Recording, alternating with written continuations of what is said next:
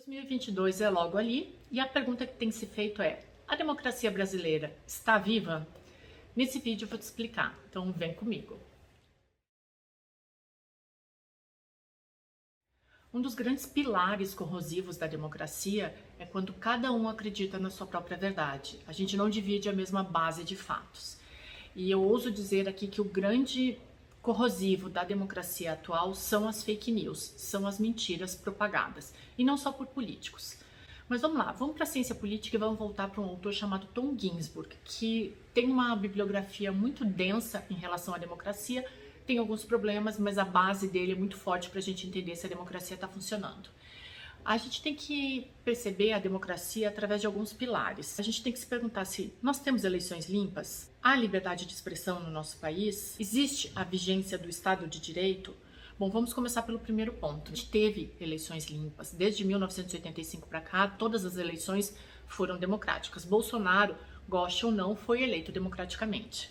A liberdade de expressão, né? A gente tem visto sim um ataque incessante à imprensa, a gente viu isso também no governo Lula. Não podemos esquecer quando Lula tentou expulsar um jornalista do New York Times aqui do Brasil, já falei isso outras vezes.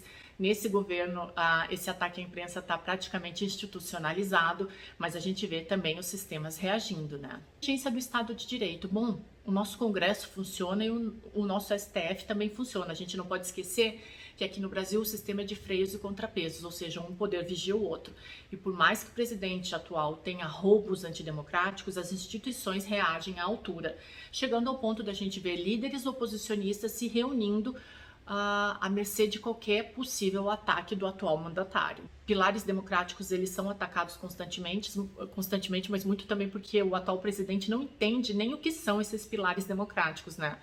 Mas a, a gente percebe a reação da sociedade quando um presidente exalta a ditadura e logo em cima vem uma enchente de reações contrárias a isso, né? Voltar um pouquinho na história, a gente precisa entender que depois da Guerra Fria, o que a gente viu foi uma erosão lenta da democracia. Nos anos 70 houve um avanço. A, a, democracia viveu uma expansão global a partir dos anos 70. Então as ditaduras caíram nas Américas, na Europa, na África Uh, isso foi uma constante no mundo. Algumas ditaduras ou alguns países que tinham uh, cerceamentos civis, eles foram afrouxados.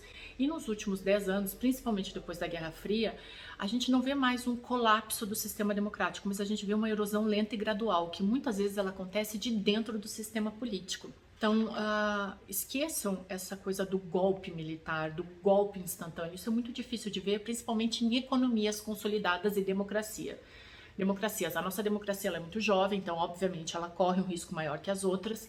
Uh, mas é, é muito mais fácil a gente ver um processo de erosão lenta na democracia do que qualquer outra coisa, um processo abrupto. Tudo de um autor chamado Milan Slovic, que ele fala que o risco de um golpe na democracia, de um colapso na democracia em países que têm uma democracia com mais de 50 anos, ele é de menor, menor que 10%. Né? Ah, de se supor que é muito mais fácil acontecer um processo com uma erosão lenta de dentro do sistema, né? Seja ele através de um populismo carismático ou de uma degradação partidária. E o que, que os autores querem dizer com isso? Quando eles falam populismo carismático, eles estão querendo dizer que quando houver num sistema político democrático uma crença moralizante contrária ao populismo, aquilo que eu falei na primeira, no primeiro minuto desse vídeo, quando a gente começar a achar que cada um tem a sua base de fatos e a sua verdade, aí existe um processo, sim, uh, de ataque à democracia. O outro ponto que os autores falam é a degradação partidária, ou seja, o colapso democrático ele vem de dentro dos partidos, do autoritarismo de dentro dos partidos. É um processo lento que vai tomando conta das entranhas do poder. Essa erosão ela acontece como? Como a gente viu na Hungria.